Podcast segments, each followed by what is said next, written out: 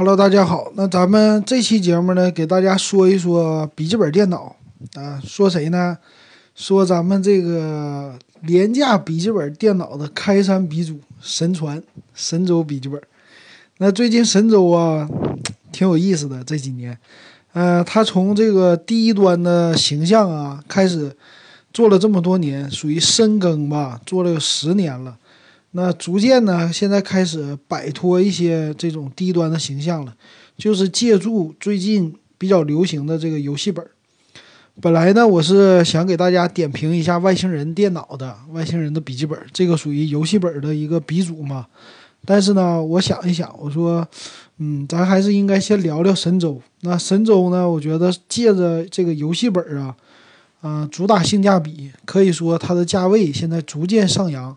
那最高也都冲击到上万了，而且都上两万了，这个机器，所以说，啊，感觉一下子神州这几年呢，它的这个，呃，成长成长不错，所以说开始敢玩这么高端系列了，而且整体笔记本的售价都已经上来了，所以说今天咱们就找一款它的销量比较高的这个电脑给咱们做个点评。然后我是在京东上看的，京东上看按照销量排名，这是神州家的一个旗舰店。那它现在销量第一位的机器呢是六九九九的，然后第二位呢是四三九九，第三位是五三九九，第四位是五九八八，第五位是五二九九。可以看出来，就是呃热销的反而是这个更贵的，将近七千块钱的。然后前五名呢也都是。基本上平均价应该都在五千以上，所以值得说一说。那咱们今天就说一说这个神州的战神 Z7 这款电脑，它是属于六九九九的，属于高端的价位了吧？整个中中上游，对神州来说，我觉得是属于高级的、很高级的、很高端的这个价位了。看看它到底是什么样的配置。好，那欢迎你关注我的微信公众号“电子数码点评”。那有朋友说搜索不到，那你可以搜索，呃，这个中文的“电子数码点评”，也可以搜索英文。英文呢叫 “talk 零四幺幺”，嗯，talk 就是说呀，然后零四幺幺就大连的区号，所以叫 talk 零四幺幺。呃，我这个电子数码点评，你搜索的话，会在我的头像上，就是电子数码点评这么六个字的，所以说还是比较好找的吧，我觉得。或者说你也可以关注我的微那个 QQ 群五五二幺二五七四六，然后在 QQ 群里有一些问题都可以问我。好的，那咱们就开始点评这个神州的电脑啊。神州的电脑真是现在神州啊，从外观上来说，其实。呃，和那些现在比较火的游戏本吧，都可以说是不相上下了。那最近咱们国产的游戏本可以说是一个爆发，等于说你做那些主力的机器，可能只有惠普、戴尔、啊联想这些，然后神州都逐渐的已经放弃普通笔记本了，都开始主打游戏这些了。然后海尔自己也出了一个，呃，品牌叫。哎，类似的那个也是类似外星人的那种设计的，然后清华同方也出来一个独立的一个品牌，所以看起来很多游戏本的新的品牌。那看看这个神州的，神州呢，这个卖六九九九的，它的配置是什么呢？它的配置是 i 七的七七零零 HQ 处理器，啊 CPU，然后呢八 G 的 DDR 四的内存，这个内存呢，它配的我看啊。它这里并没有说内存的频率是多少，那我估计可能是初始频率的那种，二三三三呐，或者是，呃几几几的，但是不会配太高的吧。然后这个 CPU 是，呃 i 七的这款呢是主频二点八 G 的，然后睿频可以到三点八个 G，属于是四核八线程。那当然了，i 七系列的 HQ 结尾的，这属于是高性能的，呃，High H 就是高性能嘛，这些代表。呃，硬盘呢，它带的是一百二十八 G 的 SSD，加上一 T 的硬盘，这个配置还是挺那啥的，呃，挺够用的。然后网卡呢，属于千兆网卡，再加上显卡，主主打的是 GTX 的一零六零，再加上六 G 的显存，呃，其他方面呢是有 RGB 的全彩色的背光键盘加十五点六寸的 IPS 屏幕，属于是高清的，一九二零乘一零八零。然后重量也挺吓人啊，不含电源适配器的话，能达到三点四公斤，就是七斤呐。如果加上电源适配器，我估计都已经七斤半了，差不多啊。所以还是重量挺吓人的，基本上是移动不了的。谁谁没事拿个七斤这么大的东西哈？那它这个主打的这个配置，再加上机器的外形啊，因为它的整体性能来说，其实八 G 内存玩各种游戏也都基本上已经够了，啊，再加上它的屏幕也都属于是高清的，呃，再加上它主打的这个显卡，其实显卡玩游戏很重要，尤其它配的这个。GTX 的一零六零可以说是现在在游戏本里还是台式机啊，都算是顶级的这个显卡了。那它的 CPU 啊这些也都可以。如果说现在的这个配置拿到那个戴尔的外星人的话，可能说就得卖到一两万了这么一个价格。所以说神州主打的还是性价比，但是呢，他们家的机器现在可以说就是。要按照以前吧，它配这么好的这个配置，其实卖到六九九九，基本上是他家的顶端了。但是呢，它还能往上冲，现在冲到一两万的机器，那到时候咱们看一看它的这个，嗯，可以说 它的这些配置到底怎么样，然后看一下它的这个保修吧。它的保修呢是，呃，CPU、内存、硬盘、主板这些主要配件是两年。保修，然后屏幕也是两年保修，包括键盘，其他方面呢，什么这些散热的呀，呃，是一年保修，然后电池是半年保修，机箱呢这些附属配件是三个月保修，可以说在 保修方面吧，我觉得是跟戴尔这个是不能比的。戴尔的话呢，外星人给的主要部件都是三年保修，但是一般来说，嗯，这种本子吧，我觉得其实配置还是挺高的。挺高端的这个配置，嗯，这个配置呢，你要是真正用起来呀，呃，我觉得用三到五年都不成问题，因为它的整整体配置都属于是顶级的了，基本上都是顶级的了。然后将来那个扩展性其实也给你留下了，因为它毕竟机器的尺寸这么大，它属于这种游戏本的造型，然后整个机器，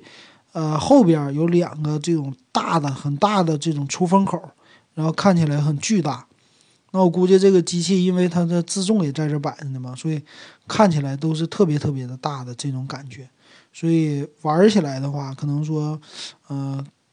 从外观上也好，从这个整体的性能也好，这些给人的感觉都是很强劲的这种的。那好，那咱们既然都已经说到了它的这个配置，那我就拿外星人看一看，他们会卖到多少钱。我找了一款外星人和它配置差不多的啊，也，呃，外星人配的呢属于是高一点的 i7 系列的这处理器的，他们是没有一百二十八 G SSD 的，配的是二五六 G 的，那个机器卖到一万四千三百九十九，呃，配到 i5 七三零零 HQ 这个处理器的，其他方面八 G 内存呢这些和它一样的，这款本子要卖到一万二，所以说呃总整体来说就是。呃，神州啊，跟外星人的价位比起来的话，还是差了整整一半的。就是说，只有嗯，你买到相同的配置，只花一半的这个价钱。所以说，这个诱惑力还是很大的，对很多人来说，是吧？嗯，我又看了一下戴尔的保修，戴尔保修也是两年啊，和神州是一样的。所以说我之前那个说错了。然后看了一下这个戴尔的重量呢，它也是。呃，是它写的不算太详细吧，就写二点五到三点五公斤，但我估计神州的话和它应该是在重量上是差不多的，所以它整个对标的呢都属于是戴尔的这款外星人了，但是整体的设计可能说和这个外星人看起来，呃，没有它那么酷，但是呢说整体这些外观呐，其他这方面应该都不差。其实呢，现在神州的质量其实是可以的，因为神州做笔记本做这么多年了嘛。神州呢，一直主打的都是性价比，然后呢，他们家用的，呃，设计啊这方面会差一些，他们用的都是公版的这种模具，呃，做这种设计，所以说，呃，整个做起来机器成本相对来说低一些。然后从网友的这个爆料来说呢，还是说很实惠的，觉得性价比很高。因为你想花个七千块钱，然后有的时候它优惠啊，也就是六千，嗯，六千八、六千七这样的一个优惠下来的政策。所以说买起来也就是一个，你买苹果的话，就能买到一个 MacBook Pro 的最最最低配的，可能说都要超过这个价钱了。所以说很多人呢买了以后，可能说会，呃，觉得性价比很高，然后玩游戏，我觉得用的时间也应该挺长的。但是呢，呃，现在这种游戏本儿啊，属于是比较热销的一款笔记本吧，就大家都买游戏本儿。但是毕竟这游戏本儿呢，外形虽然看起来很酷，但是呢。嗯，可以说就是太重了，实在是太大，所以等于说 代替你家的台式机是可以的。你不配台台式电脑了，就用笔记本。嗯，但是呢，相对来说，这个笔记本啊，它的处理器还是考虑他们的电压这个问题，就是它的功率不一定像台式机那么大，所以说相对来说玩游戏不一定肯定是没有台式机那么爽了。然后价位呢，其实也不便宜，然后还没有什么移动性能，只能说是满足一些学生朋友们吧。学生比较喜欢玩游戏，然后赶着这个潮流，放在寝室里一台，呃，或者说你家里边就这么摆着，你也不拿出去，这样是可以的。但是你说没事儿，你要拎出去玩，哎，这个的话，除非你开车，你要是不开车，没事儿，电脑背一个，这包里边得七八斤重啊。然后再加上其他东西，这一个包十多斤呢，所以还是挺有重量感的。要每天携带还是挺不方便的，我觉得。嗯，但是呢，还是有市场吧。现在看整体神州的这个价位来说，真的，我想在他家以前买电脑啊，神州家两三千的电脑很多，然后三千多的特别特别多。现在呢，他家主打的都属于是五六千的了，然后三千多基本上都放弃了。它足三千多的呢，两千多的，四千多的，这些价位呢，低端一点的，他们家又新出了个品牌叫炫龙。之前我还不知道炫龙这个品牌是咋回事我以为是新出的一个呢。后来一看啊，原来也是神州的子品牌啊。现在这些笔记本电脑都做子品牌了，所以虽然说现在笔记本市场就是逐渐的萎缩了嘛，因为受到其他其他的影响。嗯，但是呢，他们的游戏本还是很火的，所以说神州最近感觉就是风生水起啊。借着这游戏本，他们家可以说吧，整体价位拉高以后，就感觉变得好像，嗯，怎么说呢？就是大家一整就说上传上传，因为这性价比，卖游戏本第一个首选的反而是神州了，不是其他牌子了，是吧？挺有意思的，我觉得。然后我以前呢也买过神州。那最早了，差不多十年之前，神州刚出来的时候打广告，四千八百八十八笔记本电脑带回家，所以我当时就买的是神州的本子。其实神州本子在当时那个做工也来说是可以的。后来我家里边买的一体机啊，也都是神州的，支持过两个神州的一体机，所以总总体来说就是做工差一点，就整个看起来吧。嗯，设计没那么好看，但是现在呢，稍微有一些改观吧，在游戏本方面，然后后边呢也有其他的竞争对手在跟神州家比较，所以神州的我看了它低端的本子啊，它的价位都已经拉上来了，比如说它的优雅，呃系列，本来优雅系列以前还是挺多的，但是现在呢，呃出的机器很少，然后它用的这些。CPU 啊也是很差的，比如说我看的现在这款卖到两千六百九十九的那个优雅系列，它用的是 N 三幺六零的处理器，那就比我买的那个笔记本的 N 三四五零性能还低。然后四 G 内存，二五六 G 的存储，它其实呃有一个笔记本的外形，但是呢用的都属于是低端的这个处理器了。啊，但是呢，它价格卖到的是二六九九，可以说它的价位拉的非常高，可以说就和惠普啊那些的价位都差不多了。其实已经没有什么性价比了。所以说，很多用户呢，他一贯的这思维就是神州家还是有性价比的，所以有的人他会，啊，这种低端本儿，他其实已经很少买神州了，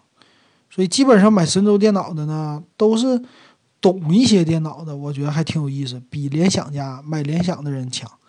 因为买联想的人呢，他基本上就认这品牌，他不会看说这品牌有什么配置，但是呢，神州家的人呢买的。都是学生啊，或者说懂一些的，他主要是追求性价比，所以说呢，他对电脑来说，我要买的就是性价比的，那你的配置不能低，所以他基本上还都买中端价位的，他还不买神州的低端价位，这点是很有意思的。嗯，后续呢，我也给大家说一说，就神州再高端的，到底它高端在哪？它能卖到上万块钱，甚至卖到两万块钱，然后咱们。呃，最近也开始关注关注笔记本电脑吧。那笔记本儿好像说的之前说的不太多，一直都说手机。我也发现别人家的节目也是，对于笔记本儿其实来说，这个市场虽然说没有呃像手机那么更新换代那么快，现在